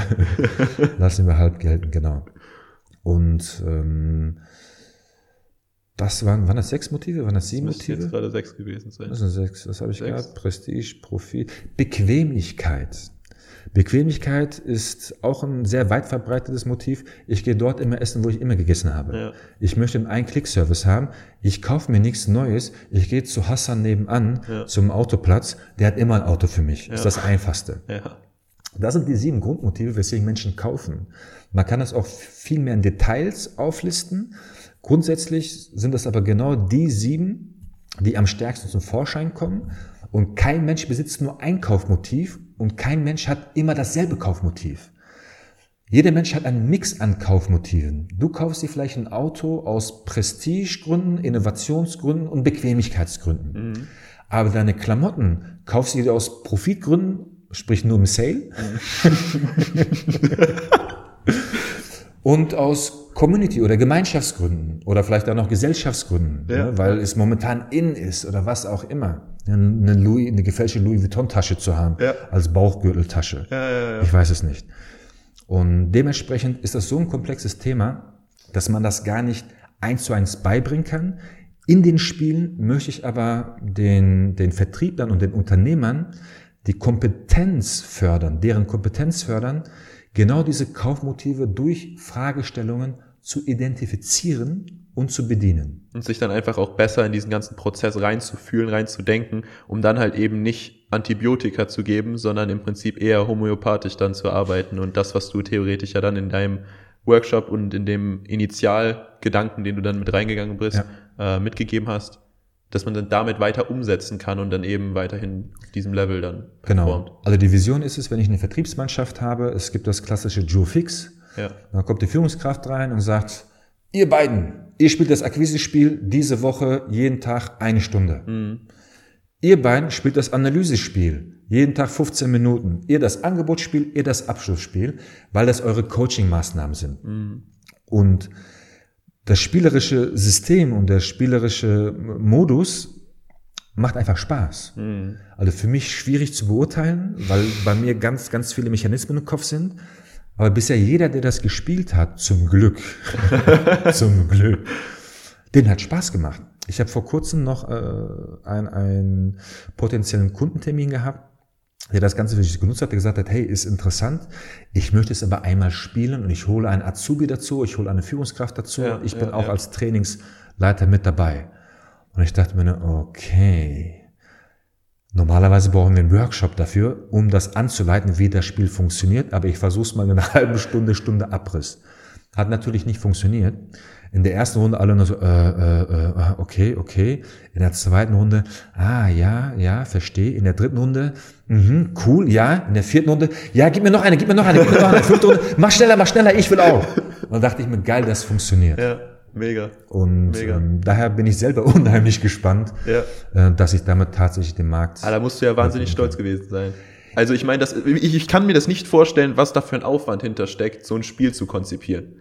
Ja, das, also ich weiß es nicht, aber ich kann mir nur, also ich, wenn ich es mir jetzt wirklich mal so, so Real Talk mir vorstelle, so ein mhm. Spiel zu konzipieren, dann ist es schon echt hart komplex, glaube ich. Vor allen Dingen, wenn man sich überlegt, dass dieses Spiel halt auch in einen Mehrwert stiften soll, in einen Bereich, der halt an sich schon extrem komplex ist.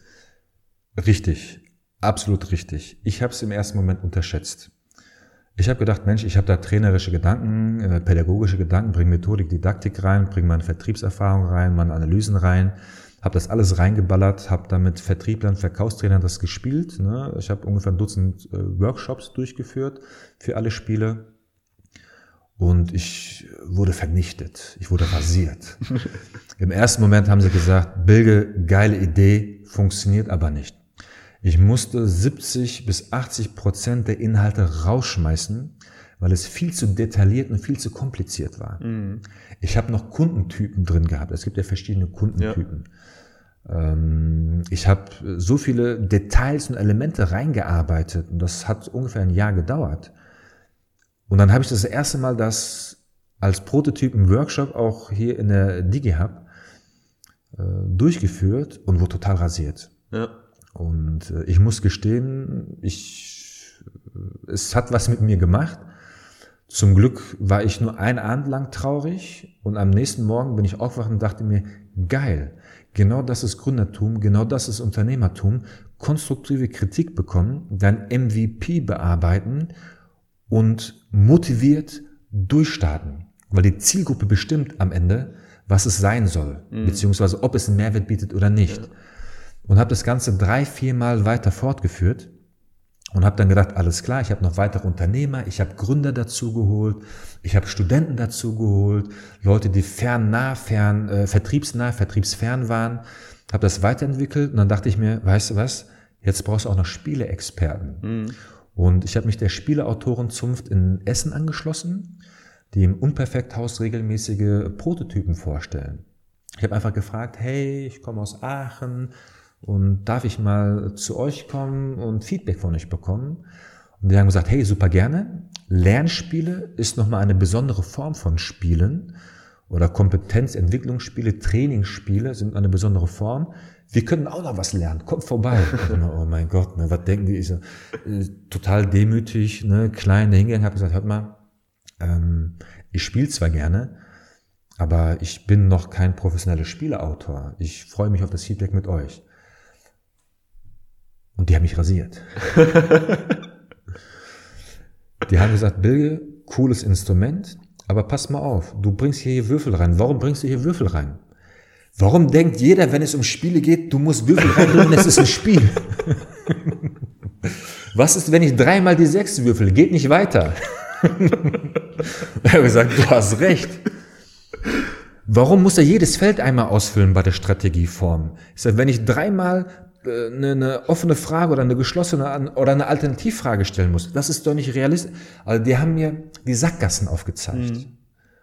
Total richtig. Wieder verkleinert, wieder minimiert.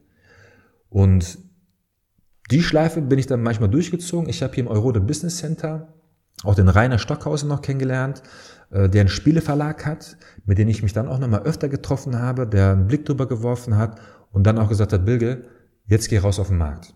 Weil normalerweise braucht ein Spieleautor locker zwei, drei Jahre, um ein Spiel zu entwickeln.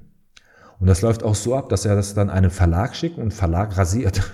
Mhm. Ja, und äh, macht, bis es Mainstream oder gesellschaftstauglich wird, wird unheimlich lange dran gearbeitet, weil wenn es einmal auf dem Markt ist, kannst du nicht einfach die Regeln wieder ändern. das stimmt. Du kannst nicht kommen, äh, Mensch, ärgere dich nicht, äh, nee, wir laufen jetzt rückwärts. Funktioniert nicht. Ja. Ähm, der Rhein hat mir aber auch der Mut zugesprochen, auch die anderen, der Jörg, Thomas, Holger, ähm, aus der Spieleautorenzunft, äh, unheimlich wertvolle und wertschätzende Menschen, gesagt, geh raus auf den Markt und probier es aus, weil in deinem Falle du kannst es von Mal zu Mal anpassen. Ja. Und so hat sich auch wieder mein Geschäftsmodell entwickelt, dass ich gesagt habe, die Spiele, die ich jetzt habe, die sind universell. Ich habe Produktkarten, ich habe Spielkarten, die sind universell und meine Kunden können das Ganze für sich branden. Okay. Heißt, ich, wenn ich in eine Finanzbranche reingehe und ich sage, verkauf mir mal hier, also bei den universellen Spielen ist es eine Brille, ein Musikinstrument, ein Buch, ein Podcast, ein Weiterbildungsinstrument, ein Stift, ein Auto, ein Fahrrad, ja. was auch immer. Man lernt dadurch die Kompetenzen. Aber natürlich möchte ich so praxisnah wie möglich lernen. Auch wenn es authentisch ist, so praxisnah wie möglich lernen. Und daher ist es ein Geschäftsmodell zu sagen, alles klar, lerne erstmal das universelle Spiel kennen. Das ist quasi mein Vorführprojekt. Und ich empfehle dir, wir branden das. Und wir packen zum Beispiel Finanzprodukte da rein mit Finanzmerkmalen. Oder ich gehe in die Finanzdienstler, äh, in die Finanz, in die Fitnessbranche für Sport- und Fitnessketten. Wir bringen eure Produkte und Dienstleistungen rein. Das heißt, Salebium gibt es so nicht äh, zu kaufen oder wie muss ich mir das vorstellen? Auf gar keinen Fall. Okay. Also du kannst nicht in einen Laden gehen, ein Toy, Toys R Us reinlaufen oder einen Kaufhof reinlaufen und das irgendwie draußen kaufen. Ja. Das wird es auch nicht in einen Online-Shop geben. Ja sondern du musst dich dafür zertifizieren, das Spiel zu spielen. Ja. Denn die Gefahr ist, wenn ich dir das Spiel einfach so in die Hand gebe und du keinen Bock hast, dich mit der analogen oder digitalen Spielanleitung auseinanderzusetzen, dass der Lerneffekt in die falsche Richtung geht. Ja. Daher einmal befähigen, hm. dich zertifizieren, dass du das Spiel spielen kannst oder klassisch Train the Trainer, Lizenzen vergeben, Salevium Master oder Facilitator ausbilden, die dann das Ganze für sich als Inhouse-Lösung anbieten können. Ja, voll geil. Und dahin läuft es dann und ähm, die Homepage ist gerade auch momentan in der Mache, so dass sie am 1. Juli online geht. Da wird das Ganze nochmal aufgelistet. Es wird aber ein White Label Light Produkt sein, wo ich einfach sage, hey, wir können das auch vom Design her branden, wir können das vom Inhalt her branden. Der Vertrieb ist so, der Vertrieb ist so facettenreich, ob B2B, B2C, ja. ob Startups, Kleinunternehmer, Mittelständler oder Großunternehmen, die sind so vielschichtig strukturiert, dass ich gar nicht mit einer Lösung hingehen kann und sagen, guck mal, nimm das und integriere ja, das, ja. sondern ich habe ein Medium, ich habe eine Plattform des spielerischen Lernens. Du kannst es für dich nutzen. Lass uns einen Autoren Kick-Off-Workshop haben. Wir gucken, dass wir deine Produktkarten reinbringen. Wir gucken, dass wir auch digitale Lehrformate, äh, Lehrformate noch mit einpflegen. Äh, wir gucken, ob du Train-the-Trainer hast oder ob ich einfach nur komme und dann alle vier Spiele in vier Tagesworkshops durchziehen und als fünfte Einheit Edutainment. Eine Game Show, eine Sales Games Show durchführen, indem ich dann einen Wettbewerb veranstalte, in dem dann die Teams gegen mich als Showmoderator, als Teambuilding-Event, womit man auch unterschiedlich gleichzeitig noch lernt, aber als finalen Abschluss, als Teambuilding-Event quasi alle Spiele hintereinander durch in einem komplexen Punktesystem gegen mich spielt oder zwei Teams gegeneinander spielen. Ja, ja. Verdammt cool. Also muss ich, muss ich wirklich sagen, äh, simple, also in der Umsetzung dann, beziehungsweise in der Konzeption dann wahrscheinlich eher nicht. Aber wenn du das Spiel spielst und es einmal verstanden hast, ist es simple, aber du kannst diesen Lerneffekt kontinuierlich halten und weiter aufbauen. Und das muss ich sagen, in der Umsetzung, wie du es jetzt gerade beschrieben hast, äh, ich habe echt Bock, das mal zu zocken. Also muss ich sagen, äh, Gibt es denn da auch die Möglichkeit, dass als jemand, der jetzt nicht äh, Unternehmer ist und der kein Unternehmen hat, gibt es da auch die Möglichkeit, das mal zu spielen und sich einfach zu schulen im Vertrieb oder wie läuft das ab? Ruf mich an. Ah, geil. Frag. Ja, vielleicht organisieren wir ja mal sowas in Kooperation mit dem Wickeltisch äh, mal dieses Game zu zocken. Who knows? Können wir gerne machen. Also Ace habe ich das Angebot auch schon äh, gegeben, dass man dort, ihr seid ja auch, ihr habt auch eine gemeinsame Exakt, Geschichte. ja, ganz genau. Ähm, dass ich auch offene Trainings durchführen werde, vor allem Geil. hier im Netzwerk, weil ich gerne darüber. etwas zurückgeben möchte. Perfekt. Und äh, man kann das einmalig gemeinsam machen. Es ist halt ein Tagesworkshop, das ja. dazugehört. Ich habe auch äh, Entscheider und Personaler gehabt, die gesagt haben, hey, kann ich das nicht mit nach Hause nehmen? Dann spiele ich mit meinen Kindern, mal gucken, wie meine Kinder drauf sind. Probier aus. Wer weiß, ob das Kinder nicht so schnell und so intuitiv lernen können. Ich bin gespannt. Andere Leute sagen, hey, kann man das nicht im Recruiting einsetzen? Kann man das nicht im Projektmanagement oder Gesprächsführung, Kommunikationstraining? Also, also muss ich ja ehrlich sagen, wenn du es mal jetzt dir wirklich mal überlegst, du, du gehst hin und gibst es einem, einem, ich weiß nicht, was so das Mindestalter wäre, wann man verstanden hat, wie das Game-Konzept funktioniert, aber sagen wir mal jetzt einfach mal zwölf, keine Ahnung, und ein mhm. Zwölfjähriger fängt an, dieses Spiel zu spielen, da kannst du ja gefühlt richtige Vertriebstalente rausbringen. Maschinen. Maschinen. Maschinen. Maschinen. Also das wäre tatsächlich mal interessant zu beobachten. Ich halte mich fern von Kindern, das ja, ist ja, nicht der Gedanke, ich möchte da. Ähm, aber wenn jemand bereit ist, das auszuprobieren, es sind einige Eltern, die sagen, ich probiere das gerne mal mit meinen Kiddies aus. Ähm, ich bin gespannt, was dabei rumkommt. Es geht ja nicht nur ums Verkaufen als solches. Ähm, wir sprechen immer von Verkaufen, Verkaufen und die meisten haben ja, wenn es um Verkaufen geht, immer so ein Bild, oh nein, da will mir jemand irgendwas aufschwätzen, was ich nicht brauche. Aber am Ende verkaufst du dich in jeder Situation, überall. Kinder sind die besten Verkäufer. Ja. Kinder kommen nach Hause und die sagen, Mama, darf ich raus spielen? Und die Mama sagt, nein, macht zuerst deine Hausaufgaben. Das Kind sagt, ah, okay, macht seine Hausaufgaben. Dann kommt es, Mama, darf ich raus spielen? Und die Mama sagt, nee, jetzt gibt es Essen. Ne? Und dann gibt es erstmal Essen. Aber das Kind, Mama, darf ich jetzt rausspielen? Mm, mm, mm, ist schon dunkel draußen geworden. Was macht ein Kind automatisch? Kind geht das nächste Mal zu Mama hin und sagt, Mama, wenn ich meine Hausaufgaben fertig habe und mein Zimmer aufgeräumt ist, darf ich dann rausgehen und spielen? Ich komme auch rechtzeitig zum Essen wieder. Äh, ja. Danke, tschüss. Das ist Verkaufen. Ja. Und äh, Kinder lernen das unheimlich schnell, aber sie verlernen das auch irgendwann. Generell lernen Menschen unheimlich schnell. Wenn ich das mit dem Schwimmen vergleiche, was glaubst du, wann lernt ein Mensch schwimmen? In welchem Alter? Mhm. Also wirklich so basic, äh, mhm. ist das Seepferdchen oder was man da am Anfang macht? Boah, ich weiß nicht, wann ich das gemacht habe. Vielleicht mit so acht oder so oder okay. neun, würde ich jetzt schätzen. Aber das ist auch echt gerade richtig geraten. Also ein Kind beziehungsweise ein menschliches Lebewesen lernt schon in der Mutter des Bauches lernen zu schwimmen. Ja, okay, gut. So. Sobald es an eine frische Luft kommt, man kennt ja die Technik, dass man sagt, okay, wenn ein Kind rauskommt, es fühlt sich im Wasser wohl. Ja. ähm, verlernt es aber auch sofort wieder das Schwimmen, weil es dann das Wasser und die Kälte vor allem als eine Gefahr ansieht. Und erst mit zwei, drei, vier Jahren, wenn es dann wieder Richtung Babyschwimmen geht, bekommen sie wieder die ersten Berührungspunkte. Und tatsächlich lernen wir das dann, wenn überhaupt vielleicht in der Schule die meisten mhm. und machen ihr Seepferdchen. Auch ich habe mein Seepferdchen gemacht. Ich hatte auch Sportleistungskurs und äh, habe eine Schwimmprüfung gemacht. Und äh, der Lehrer und meine Mitschüler waren einfach, eigentlich nur am Diskutieren, hör mal, äh, sollen wir den noch retten? Lebt er noch? Oder was macht er da? Weil ich konnte nicht wirklich schwimmen. Ich habe erst Anfang des Jahres, jetzt mit 36 Jahren, gecheckt und gelernt, wie man schwimmt. Krass.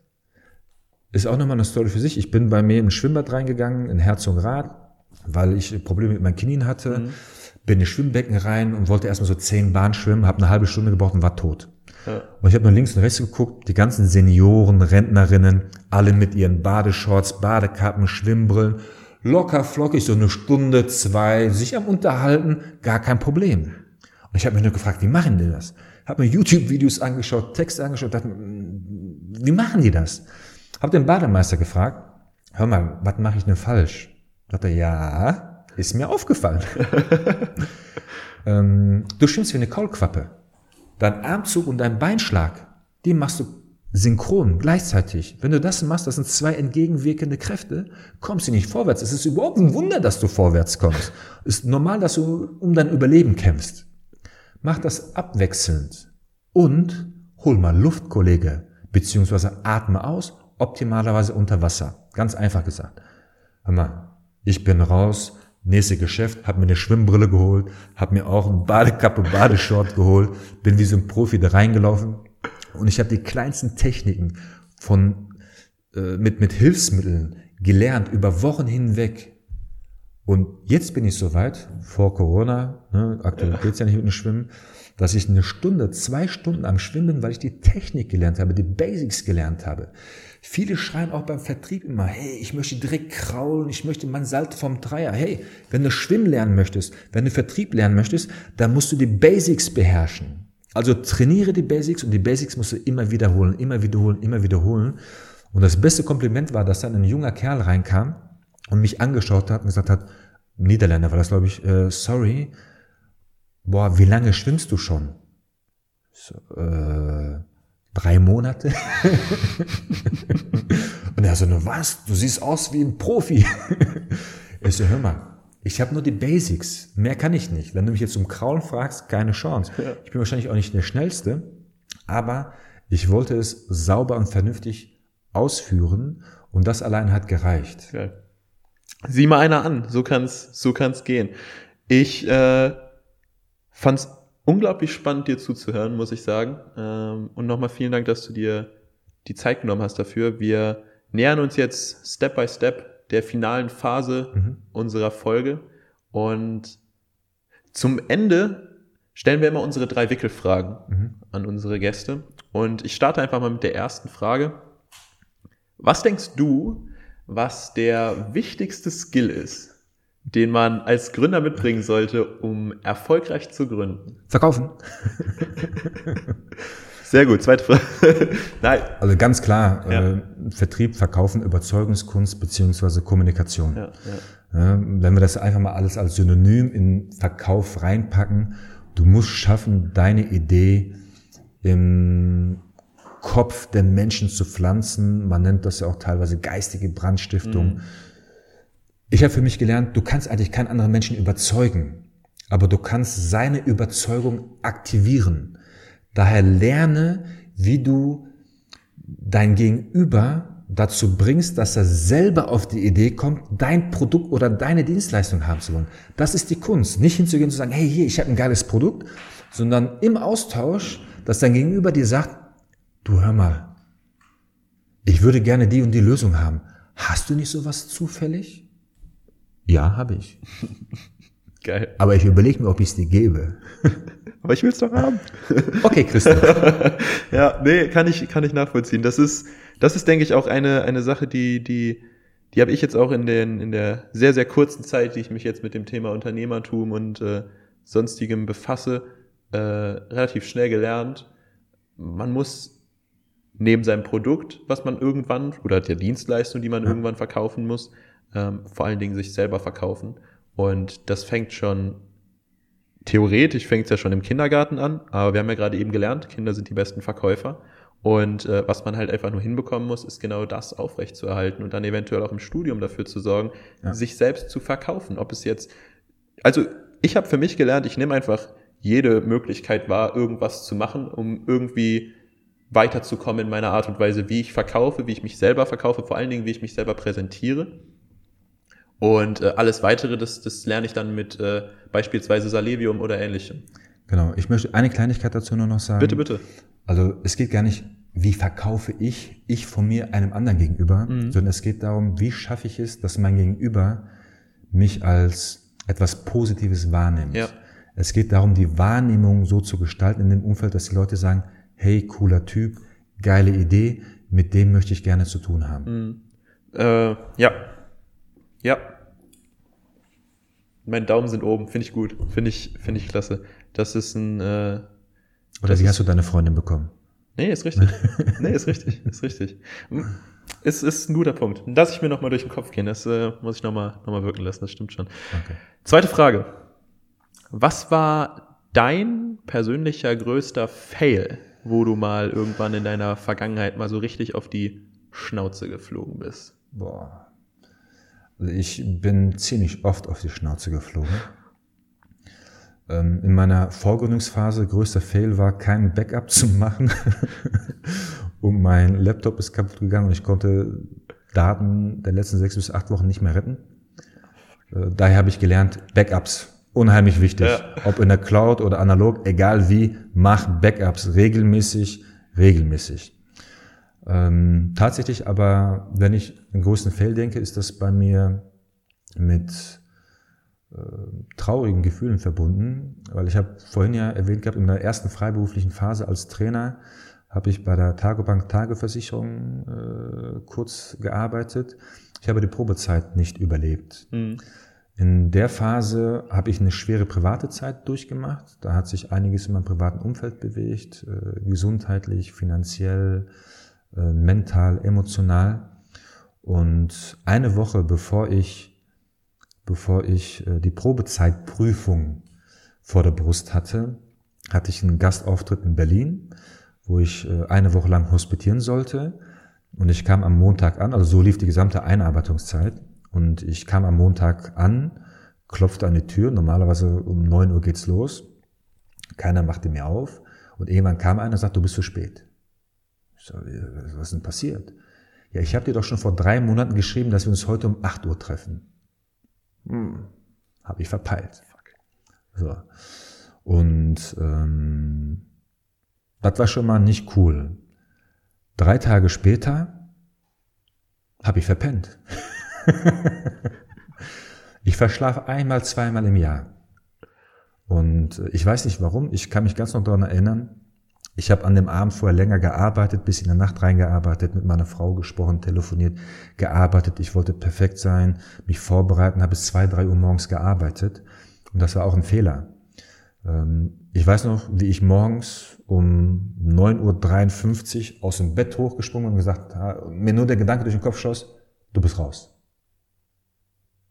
Ich bin hin zur Filiale, habe gesagt, hey, sorry, äh, ich habe verpennt. Ne?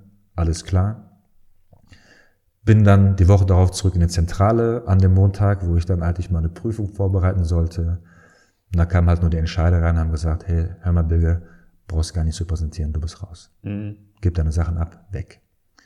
Und das ist für mich persönlich so der größte Fehler und äh, oder mein, mein größter Faustschlag, den ich habe, auch wenn es dort Gründe dafür gab. Ja. Aber es gibt halt einige Learnings, die ich damit rausgenommen habe. Zum Beispiel. Aber wenn ich bis zwei, drei Uhr morgens und am nächsten, oder bis zwei Uhr, drei Uhr nachts und am nächsten Morgen einen wichtigen Termin hast, eine gewisse Balance zu haben, ähm, ausgeschlafen zu sein, ist unheimlich wichtig. Zum Beispiel heute Morgen hatte ich ja den Workshop. Normalerweise stehe ich jeden Morgen um 6 Uhr auf, trinke meinen Tee und arbeite. Wenn ich jetzt um 9 Uhr einen Workshop habe, dann arbeite ich nicht von 6 bis 8 Uhr. Dann schlafe ich lieber eine Stunde länger und gehe fit in den Workshop rein. Das heißt, mein Körper, mein Geist braucht Ruhe. Und diese gebe ich ihm jetzt auch. Das muss ich lernen. Ich habe teilweise früher 14, 16 Stunden am Tag gearbeitet in meiner Vertriebszeit, habe im Büro gepennt und mir an, an der Heizung meinen Rücken auch noch verbrannt. Ne? Und schnell morgens Katzenwäsche und weiter ging's. Mache ich nie wieder. Und auch das kann ich jedem Unternehmer in die Hand nur geben. Anstatt 14 Stunden, 12 Stunden am Tag zu arbeiten, arbeite lieber daran, effizient in sechs oder acht Stunden dasselbe zu leisten. Weil du bist nicht so produktiv, je länger du arbeitest. Sei effizienter in der Zeit, die du dir gönnst und danach nimm dir die Pause und das war's. Zweite Learning daraus war, äh, komm mit deinen Emotionen klar. Weil ich habe für mich relativ schmerzhaft gelernt, dass wenn ich in eine emotionale Disbalance gerate, ob es privater Natur ist, beruflicher Natur, mhm. finanzieller Natur, wenn ich gewissen Konflikten andauernd aus dem Weg gehe und die quasi wie Steine in meinen, in meinen Rucksack, jeder von uns hat einen Rucksack. Und wenn etwas Schlimmes passiert, was man nicht verarbeitet, egal wie schlimm das jetzt ist, egal welcher Grad, ist das wie ein Stein, der in den Rucksack dazukommt. Und irgendwann wird dieser Rucksack so schwer, dass du den nicht mehr tragen kannst. Du gehst unter oder du bewegst dich einfach nicht mehr. Liegst einfach auf dem Boden. Und ich habe gelernt, sieh zu, dass du deine Steine verarbeitest, akzeptiere sie und baue mit diesen Steinen eine Hütte, ein Haus, das deine Persönlichkeit widerspiegelt, das deine Authentizität widerspiegelt und sei stolz drauf, was du erlebt hast und komm klar mit deinen Emotionen. Geil. Äh, mega. Also äh, das ist ein, das ist tatsächlich eine Sache.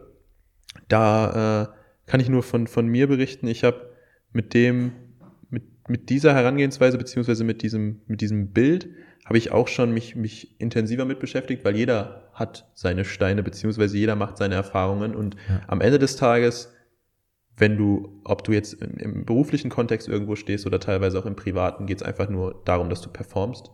Und wenn du nicht im Reinen mit dir selber bist und diese Steine mitschleppst, kannst du nicht auf dem Level performen, wo du performen möchtest und wo Richtig. du performen könntest. Und das wirkt sich ja automatisch negativ auf alles andere aus. Also von daher, äh, geiles Ding. Es ist unter anderem eine Vision mit Salevium, diese Wahrnehmung auch hier in der deutschen Kultur zu verankern. Wenn wir in andere Kulturen schauen, das ist total normal. Je öfter du auf die Schnauze geflogen bist und dann erfolgreich warst, umso großartiger wird der Erfolg geschätzt. Mhm. Und hier darfst du doch niemanden erzählen, ja, ja, ja. Dass du einen Fehler gemacht hast. um Gottes Willen, dass du gescheitert bist.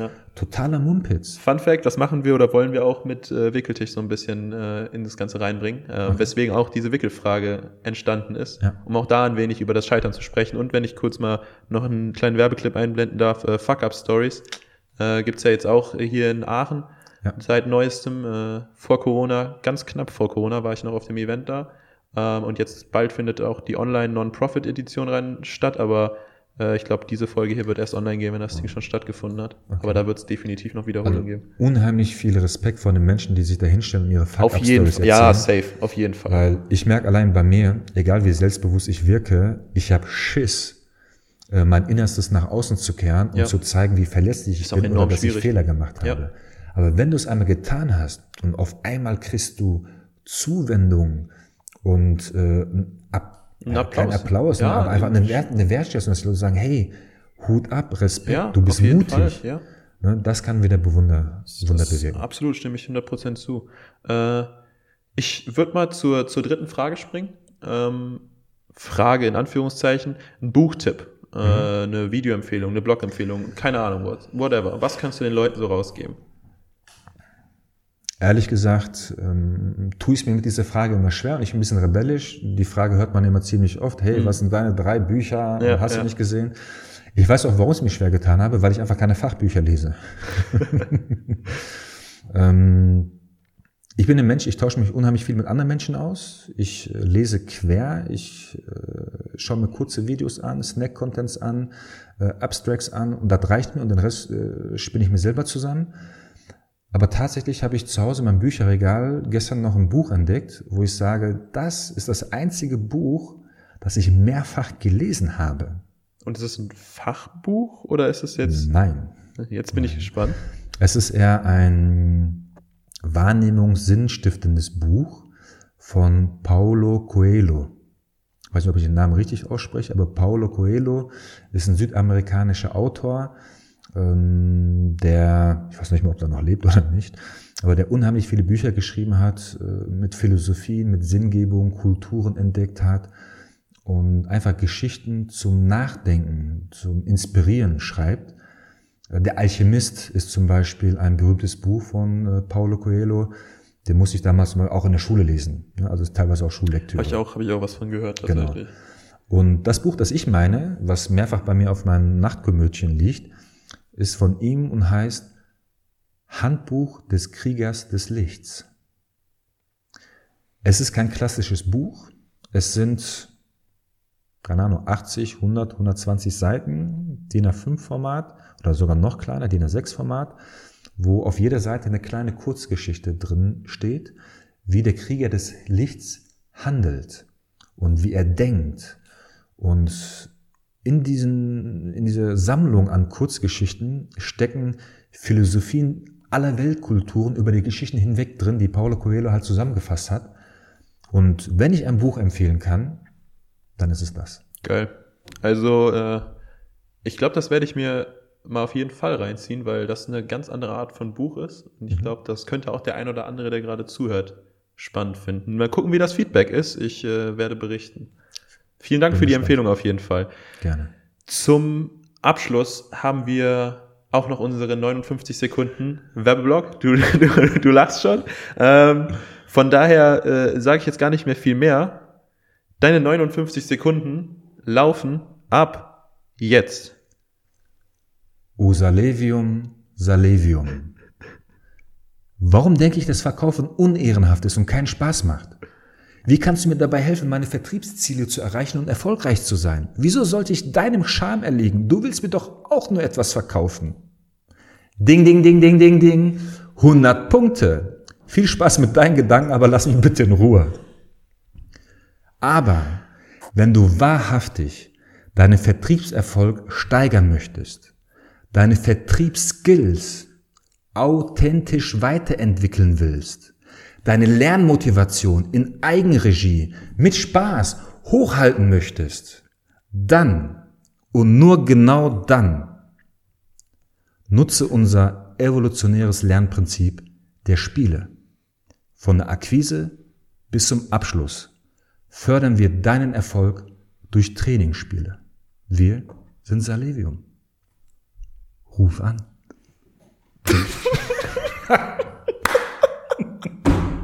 Also es hat alles übertroffen, was ich hier im Kopf ausgemacht habe. Aber genau das macht Spaß. Verkaufen kann Spaß machen. Ja, ne? Eine gewisse Selbstironie. Absolut. Das gehört einfach dazu. Und das ist die Botschaft, die ich haben möchte. Kaufleute, Vertriebler erzählen Geschichten von ihren Reisen, von ihren Abenteuern. Ne, und genau diese Wahrnehmung will ich wieder hervorholen. Es kann absoluten Spaß machen. Also habt doch einfach Spaß dabei. Ja, absolut. Geil. Ne? Geil. Ich glaube, das sind, das sind perfekte letzte Abschlussworte in dem Fall. Äh, und ich bedanke mich an der Stelle für eine super Folge und äh, für ein sehr, sehr interessantes Gespräch mit dir. Und kann an der Stelle eigentlich auch gar nicht mehr viel sagen, außer Danke an euch, die bis zum Ende dran geblieben sind und äh, Bilge und mir hier zugehört haben. Und ich finde, es hat sich gelohnt. Also bei den 59 Sekunden ist, hat sich das Dranbleiben, glaube ich, gelohnt. Also wer die verpasst hat, der ist selber schuld. Ähm, und an der Stelle sage ich von meiner Seite äh, schon mal vielen Dank fürs Zuhören, macht's gut und wir hören uns in der nächsten Folge. Ciao. Ciao. Vielen Dank. Wickertisch, der Startup Podcast.